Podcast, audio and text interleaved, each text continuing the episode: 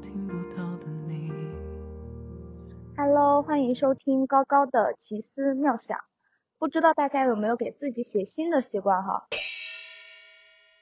我好像从高中开始就开始写信。高一换了一个新的环境不适应新的高中生活我就会把所有的紧张陌生还有想家用笔记在了白纸上塞进我的信封里。其实大家也可以去试试用文字记录自己的心情文字无声，它会包容你一切的情绪，可以帮你守住一切的秘密，甚至它不会去遗忘。比如说，某天发生了一个令你十分高兴和欣喜的事情，也许这个瞬间一过。你可能就不会再去切身的体体会这件事情给你带来的快乐，甚至会把它忘记。但是如果前面所讲的，你把它藏进信封里，不管多长时间，你再回首，你都可以再从中感受到快乐和你当时的心情。一份快乐分好多次使用，何尝不是一件有意义的事情嘞？好啦，接下来听听高高大一第一个学期快结束了，突发奇想的一些小心思吧。如果小宝们听完可以产生共鸣，那就在评论区里面表达你们的想法哟。我给我的信取了个名字，叫做 NPC 回忆录。二零二三年十一月二十四日，天气多云。好久不见，距离上次写信已经过了好久好久了吧？转眼我都在大学待了一个学期了，马上就要放寒假。上了大学，我越发的哀。但是很享受这种哀给我带来的安全感、边界感、舒适以及隐私。我在大学过的生活算是我所期待的那样。高中切换到大学这个状态的过程，我自己都没反应过来。我异想天开了一下，感觉 NPC 的人生似乎是这样瞬息而变的，永远回忆不出太精彩的内容。在某个瞬间，就像高考那段人们口中紧张拼搏、升上大学的激动兴奋，我也没有很多存档。上了高中，考上大学，似乎是这个 NPC 一生中必须要闯的一个关卡。我感觉我的人生仅仅就像是剧情需要的那样发展起来，哈哈哈，写的我自己都觉得有点好玩。算了，我只能这么异想天开，才显得自己不是一个 NPC。感觉上了大学没那么焦虑了。曾经总像是一只井底之蛙，看了网络上各种丰富的、疯狂的、精致的人生。而梦想自己的未来也会是如此耀眼，有本事会挣钱是以后自己的能力。那时总是焦虑自己为什么不快点长大，让自己有机会成为那样厉害的人。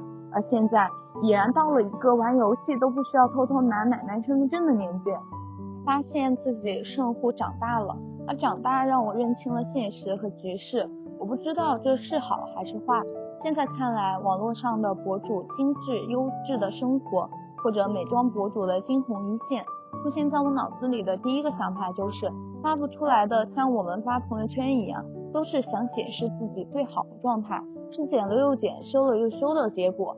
我不再因为别人的生活而焦虑，其实为别人的生活而焦虑本身就是一件很蠢的事情。我刚刚说，我现在大学的生活是曾经我们所憧憬、所期待的，可以为了想要的身材每天三公里。可以为自己想要的外貌和代谢坚持喝水、喝黑咖啡。我也可以为了让自己成为更好的人，每天计划着各种 list。大学求学期间的生活不再无聊，变相来看，我把它当成了一种享受。仔细想想，现在拿着父母给的生活费，在每天空余的时间中看和学自己想要做或者想要学的东西，再放眼十年后，房租、水电不充实的工资，对于自己工作无用的能力。想要关心却无物质基础而愧疚的心一地鸡毛。为什么突然想要认真学习技术了呢？前段时间试着做过一段时间的兼职，求职的过程中四处碰壁，手中没有技术，什么也不会。如今后疫情时代，各项经济衰败，愈发要求人们的实力，而我就是狗屎一样没用，哈哈。其实也不能这么说，我是正大一，未来可期嘞。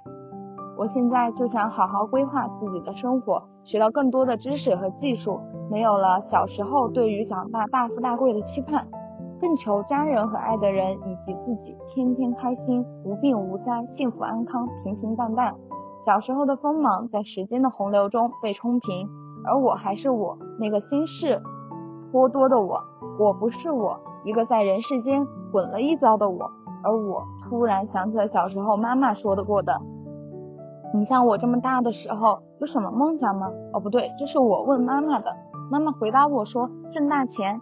那时觉得妈妈不够美好，满眼都是钱。而如今已十八的我回忆起来，正中眉心。我也想好好挣钱，能活下去，能对家人好，能够想要去买自己想要的，能够想给家人和爱人更好的。也许这就是 NPC 的一生吧。这就是高高读信的全部内容啦。其实我的信充分表现出了一个恩人的奇思妙想。说到 N，不得不说一句，高高我呀是一个很喜欢研究 MBTI 的人。我的人格是 INFJ，有没有小伙伴是跟我一样的呢？那咱们就把它安排在下一个系列吧。回到 Today 的读信内容，高高其实是一个内心戏十分丰富的小女孩。哎，有的时候真的感觉自己是 NPC。长大晋级学历的变化，每次考试都像闯关，闯过了也会忘记往昔的情绪，所以我写信真的可以记录下我的喜怒哀乐的每一刻。最后想说一句题外话，也不一定要成为主角吧，万一世界的作者是余华嘞？